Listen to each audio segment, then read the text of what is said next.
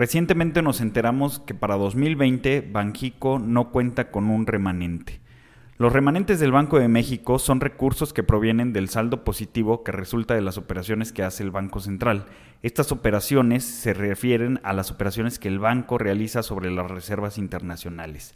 Las reservas internacionales están denominadas en moneda extranjera, principalmente en dólares, más también en otras monedas como euro o inclusive algunos metales como el oro. Cuando el peso tiene una depreciación importante, al Banjico tener esta posición en dólares significa que el banco tiene una ganancia cambiaria.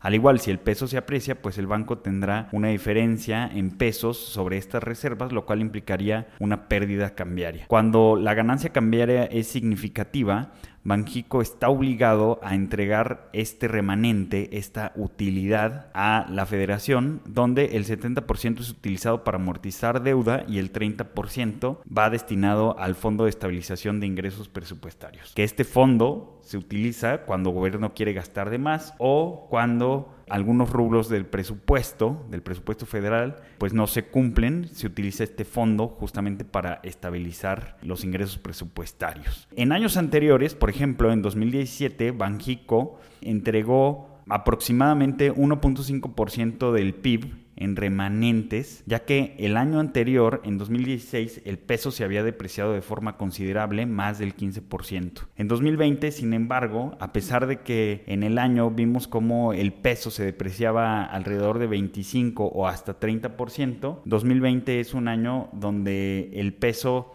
después del efecto pandemia termina apreciándose significativamente de abril a cierre de año y en todo 2020 el peso solo se deprecia 5%. Por lo cual, Banjico determina que no hay un remanente, ya que incrementa reservas, además de que cuando el Banco de México tiene ganancias cambiarias, primero puede escoger capitalizar el banco o cubrir pérdidas de, años anteriores y posteriormente, si queda un remanente, se entrega a la federación.